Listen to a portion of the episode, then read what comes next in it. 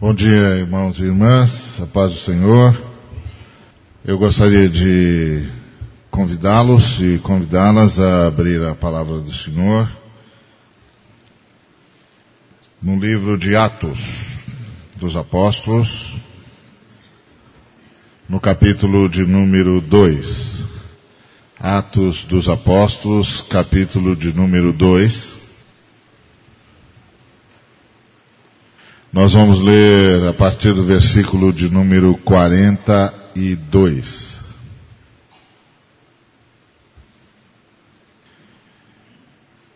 E perseveravam na doutrina dos apóstolos e na comunhão, no partir do pão e nas orações. Em cada alma havia temor e muitos prodígios e sinais eram feitos por intermédio dos apóstolos. Todos os que creram estavam juntos e tinham tudo em comum. Vendiam as suas propriedades e bens, distribuindo o produto entre todos, à medida que alguém tinha necessidade. Diariamente perseveravam unânimes no templo, partiam o pão de casa em casa e tomavam as suas refeições com alegria e singeleza de coração, louvando a Deus e contando com a simpatia de todo o povo. Enquanto isso, acrescentava-lhes o Senhor, dia a dia, os que iam sendo salvos. Pai querido, obrigado. Obrigado por tudo que já nos falaste, pelos desafios que já nos trouxeste. Rogamos-te, em nome de Jesus, que ministre-nos ainda mais para a tua honra e para a tua glória. Amém. Bom, nós estamos em campanha, é, presente que serve, e eu quero dizer que esse tem sido um tom da Igreja de Cristo desde sempre. É, como você sabe, essa campanha é bastante ampla. É, como a, a Silvia disse, aquilo lá é o nosso termômetro. Talvez você tenha pensado que os presbíteros estavam mais interessados agora em controlar o tempo da pregação, mas não é. É só o termômetro da campanha. Então, é, os pregadores continuam livres para falar tanto tempo quanto desejarem e rogando a Deus uh, que lhes dê paciência. Mas, uh, como a Silvia disse, esse é um, um, uma campanha que não é apenas para que você dê presente que serve, mas que você viva um presente que serve, que quando você estiver com alguém você esteja de modo presente que serve, que a nossa igreja nessa comunidade esteja desse modo presente que serve, é algo muito amplo né? E, e que nós estejamos exatamente no presente o tempo todo,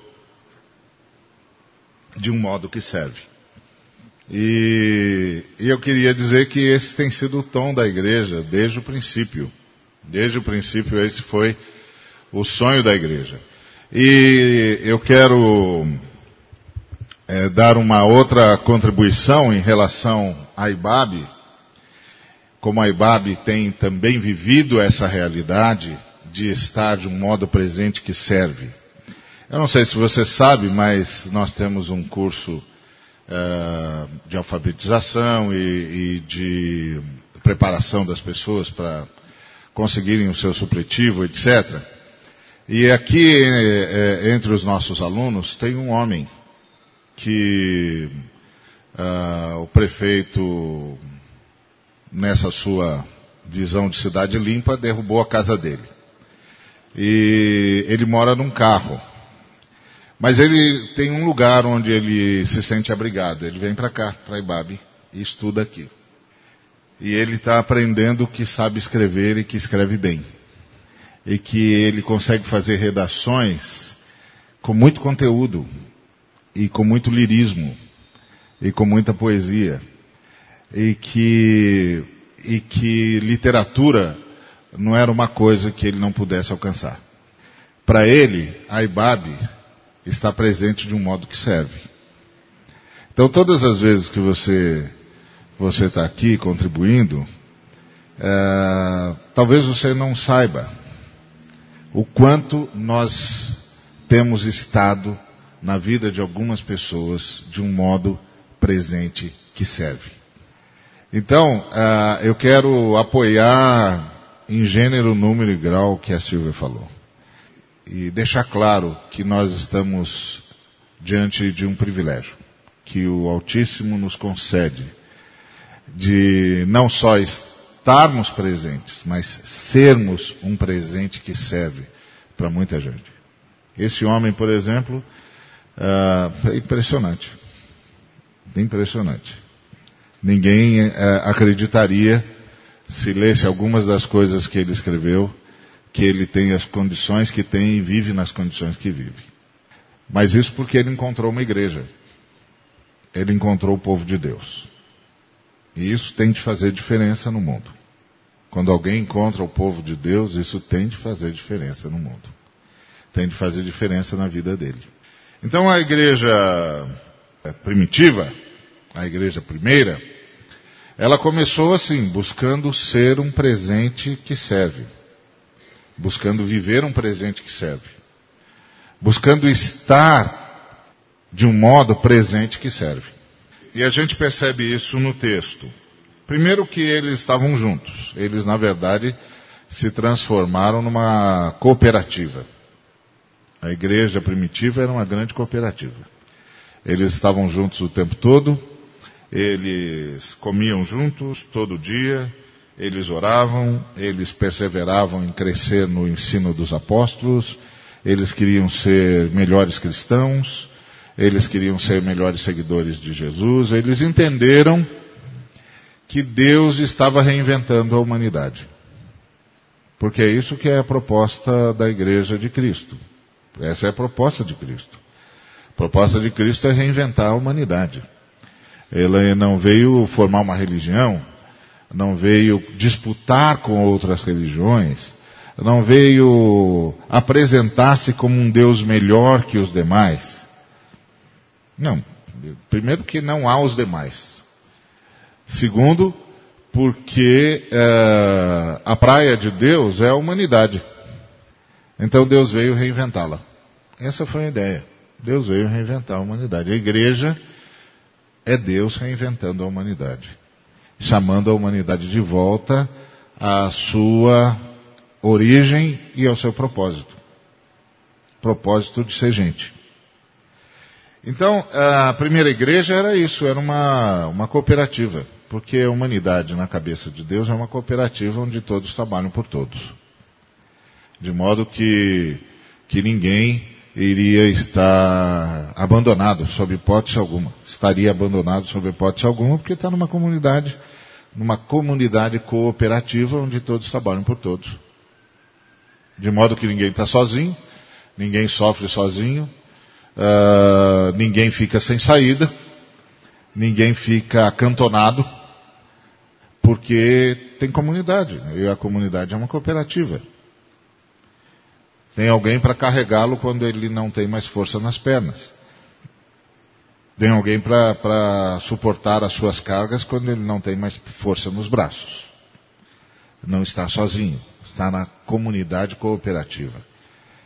Então, uh, eles tinham essa visão. Eles respeitavam muito Deus. Respeitavam muito Deus. Que faz toda a diferença, né? Uh, a grande maioria, a, a, a grande maioria dos seres humanos esqueceu que o único jeito de viver bem é respeitar Deus.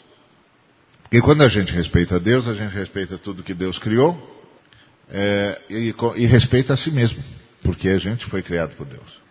E, e trata as outras pessoas a partir desse respeito que a gente tem por Deus. Isso muda tudo. Isso muda a história é, é, parece simples, mas é revolucionário. É revolucionário fazer tudo na vida a partir de um profundo respeito a Deus. Relacionar-se com tudo e com todos a partir de um profundo respeito a Deus. Isso muda a história. Muda o jeito da gente se ver, muda o jeito da gente ver o outro, muda o jeito da gente estar presente a gente passa a estar presente uh, de fato e de verdade, de um modo presente que serve. Então, a, a igreja era essa comunidade cooperativa. Eles tinham um profundo amor por Deus, respeito. Deus respondia a esse profundo respeito deles. E Deus respondia com prodígios e com sinais. Quando Deus sente que percebe que é realmente respeitado, ele responde. E ele respondia àquela igreja que o respeitava profundamente em todos os seus relacionamentos, com prodígios e com sinais. Deixando claro uh, que está bem, que estava presente. Esse, isso é, é extraordinário. Deixando claro que estava presente. De um modo que serve. Bom, todos estavam juntos, tinham tudo em comum, como eu disse, era uma cooperativa. Vendiam suas propriedades e bens e distribuíam o produto entre todos à medida que alguém tinha necessidade. Essa frase, à medida que alguém tinha necessidade, é uma frase revolucionária também. Por quê? Porque ela diz que quem dava o tom da ação da comunidade não era a possibilidade da comunidade, mas a necessidade do beneficiário.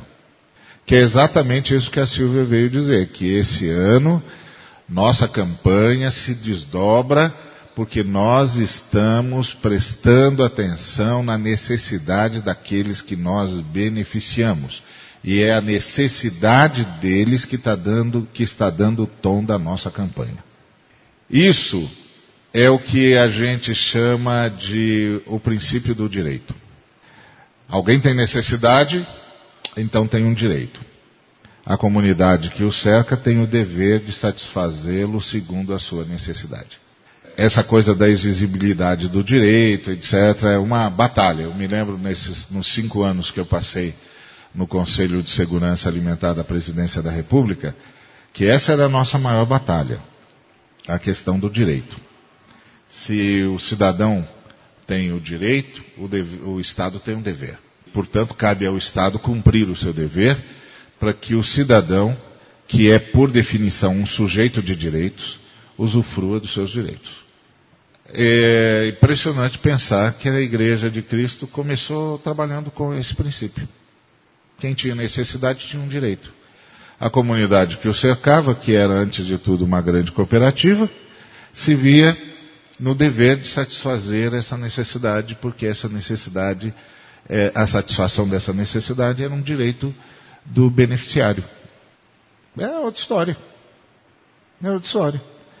Então, é uma situação muito interessante, porque o irmão beneficiado não se sentia recebendo uma esmola.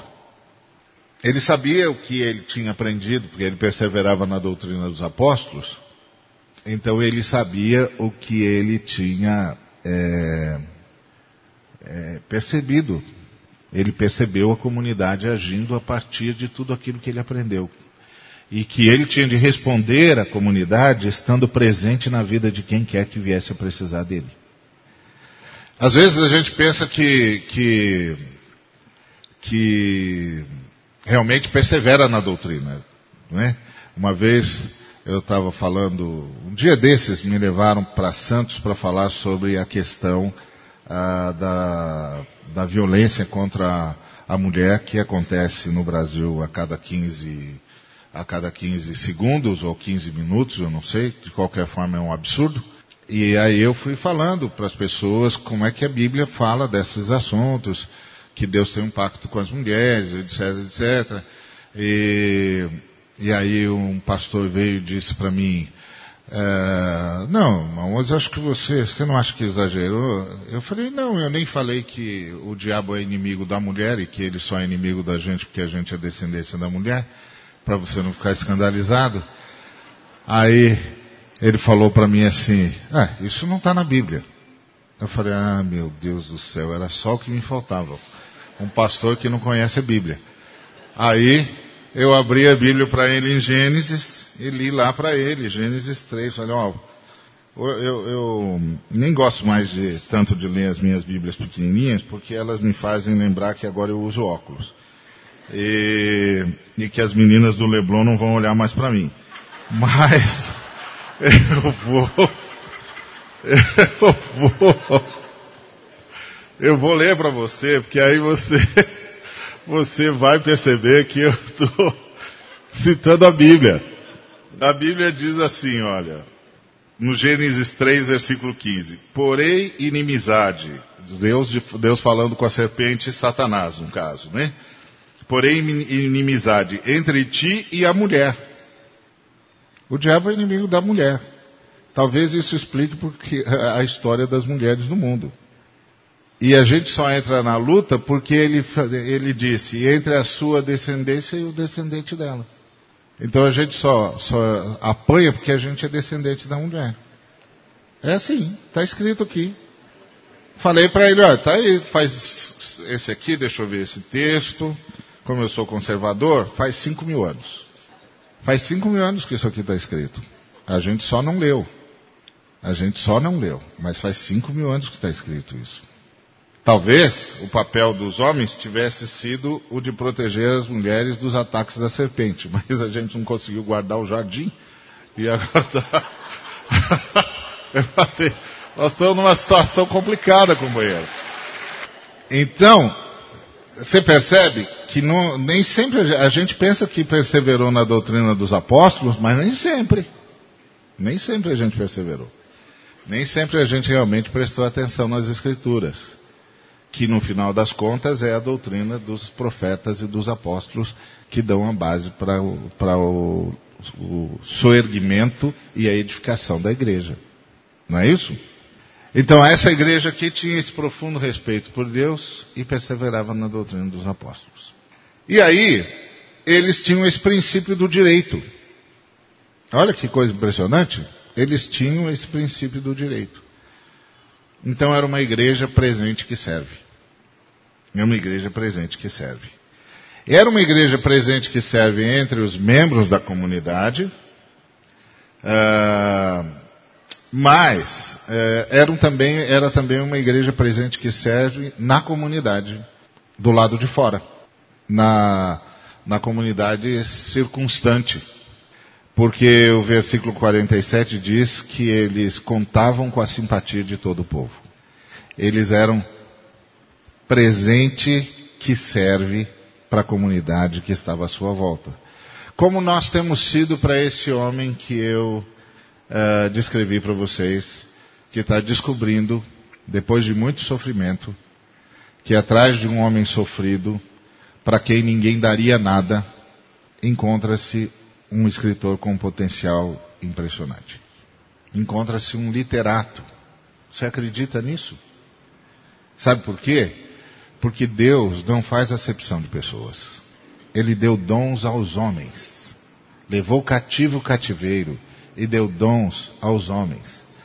Agora, alguns seres humanos só vão descobrir isso se descobrirem, se forem encontrados e se encontrarem os servos de Jesus, que é exemplo de Jesus, acreditam que Deus deu algo a todos os seres humanos. E vão lá buscar isso. Porque é isso que nós fazemos. Nós vamos buscar nos seres humanos aquilo de Deus que está lá e que eles não sabem. Mas nós vamos buscar, vamos mostrar para eles e vamos dizer: se você se deixar abraçar por Jesus, ah, se você se deixar abraçar por Jesus. É extraordinária a mensagem da igreja. A igreja tem a vocação de ser presente que serve. E a ideia é que a gente seja presente que serve sempre. Você imagina se como é que vai ser se eu começar a me relacionar com as pessoas uh, a partir desse princípio do direito? Então, se o meu filho tem uma necessidade, eu sinto que tenho um dever. Se o meu amigo, se a minha amiga tem uma necessidade, eu sinto que tenho um dever de ajudá-la, de ajudá-lo. Se o meu irmão, minha irmã tem uma necessidade, eu percebo que tenho um dever. Se a sociedade onde eu estou tem uma necessidade, eu me dou conta do meu dever, de que eu devo fazer o possível e o impossível para responder àquela necessidade, na altura, na largura e na profundidade daquela necessidade. Isso vai me fazer, talvez, me engajar em batalhas cívicas, vai me fazer dispor de ativos, não sei. mas vai me tornar um presente que serve. E eu vou viver um presente que serve. E eu vou estar na vida dessas pessoas de um modo presente que serve. Essa nossa campanha não é mais uma campanha. É o jeito como Jesus disse para a gente viver desde sempre. Viva desde sempre um presente que serve. Seja um presente que serve. Dê um presente que serve. Esteja de um modo presente que serve. É isso. É muito simples. Não requer prática, habilidade, qualquer cavalheiro, senhora, senhorita, criança. Entende? Presente que serve. Qualquer criança sabe o que é o presente que serve, porque qualquer criança sabe o que, que é um presente que não serve. Eu me lembro da, da minha sobrinha, e ela passou, ela, puxa, ela fez a mamãe e o papai passarem uma vergonha brava, porque era aniversário dela, e aí as, as pessoas vieram trazer-lhe presentes, lógico, o primeiro aninho dela, o segundo aninho dela, e ela pegava assim e falava: Ah, roupa não serve. Ah, brinquedo, brinquedo serve. e, o papai, não faz isso, filha. Dizer isso para a criança é dois trabalhos, né? Então, ela sabe que presente que serve e que presente que não serve. Então, a nossa igreja tem tido esse privilégio de ser despertada pelo Senhor para estar presente de um modo que serve, para ser um presente que serve, para viver um presente que serve. E ao assumir essa campanha, nós estamos apenas assumindo a nossa vocação. E essa é uma vocação para o dia a dia, viu?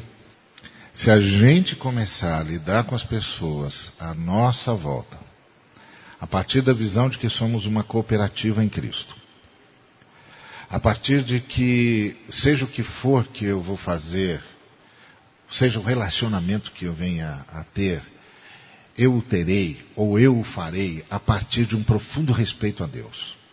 Contando que Deus há de nos socorrer na nossa infinitude, não, na nossa finitude com a sua infinitude, com prodígios e com sinais. Que se o irmão tem uma necessidade, eu tenho um dever. Se a sua esposa tem um, uma necessidade, você tem um dever. Se o seu filho tem uma necessidade, você tem um dever. Se o seu pai tem uma necessidade, você tem um dever. Isso não quer dizer que você possa resolver tudo, mas que você pode fazer alguma coisa. Que você pode ser presente que serve. É assim que a igreja fazia. A cada um segundo a sua necessidade. Princípio do direito o princípio de ser presente que serve. E depois estendeu isso a toda a comunidade circunstante, de modo que as pessoas amavam a igreja. Essa gente é boa. Você sabe que tem uma carta de Juliano para Lucrécio? Juliano foi um imperador pós-Constantino que queria levar Roma de volta à adoração pagã. E ele chamava os cristãos de pagãos, porque tinham abandonado os, de, abandonado os deuses. Mas ele escreveu uma carta para o Lucrécio dizendo assim: Nós temos de aprender alguma coisa com esses pagãos, porque eles cuidam bem dos seus pobres. E não bastasse cuidar, não bastasse cuidar bem dos seus, dos seus pobres, cuidam bem dos nossos pobres também. Era presente que serve. E até o Juliano, que não gostava da gente, teve de admitir esse povo é um presente que serve. Vive de um modo presente que serve. E ser presente é um estado de alerta. Alguém me contou, acho que foi o Ed mesmo, que o Silas, aquele jogador, é, um dos primeiros dos atletas de Cristo, ele entrou a primeira vez num jogo da Copa, porque enquanto todos os outros colegas que estavam no banco de reservas estavam displicentes, ele estava ali pronto, acompanhando o jogo. E aí a coisa começou a não andar, o Tele olhou para o banco e ele falou, eu professor. Para a gente ser presente que serve, a gente tem de lembrar que presente é um estado de alerta. Onde você realmente está prestando atenção. no que está acontecendo à sua, à sua volta, no que está acontecendo com as pessoas, no que está acontecendo inclusive com você, para você também pedir ajuda. Um estado de alerta. Porque Deus está presente de um modo que serve. E se a gente está num estado de alerta, a gente não só percebe Deus, como a gente pode ser um instrumento que Deus vai usar. Porque a gente estava pronto. Porque a gente estava alerta. Porque a gente estava presente. Amém? Que Deus nos abençoe e que possamos cada um de nós ser um presente que serve, viver no presente de um modo tão profundo que a gente viva de um modo que seja um presente que serve. E que a gente possa estar alerta no presente que a gente possa ser uma bênção no presente, presente que serve. Deus nos abençoe.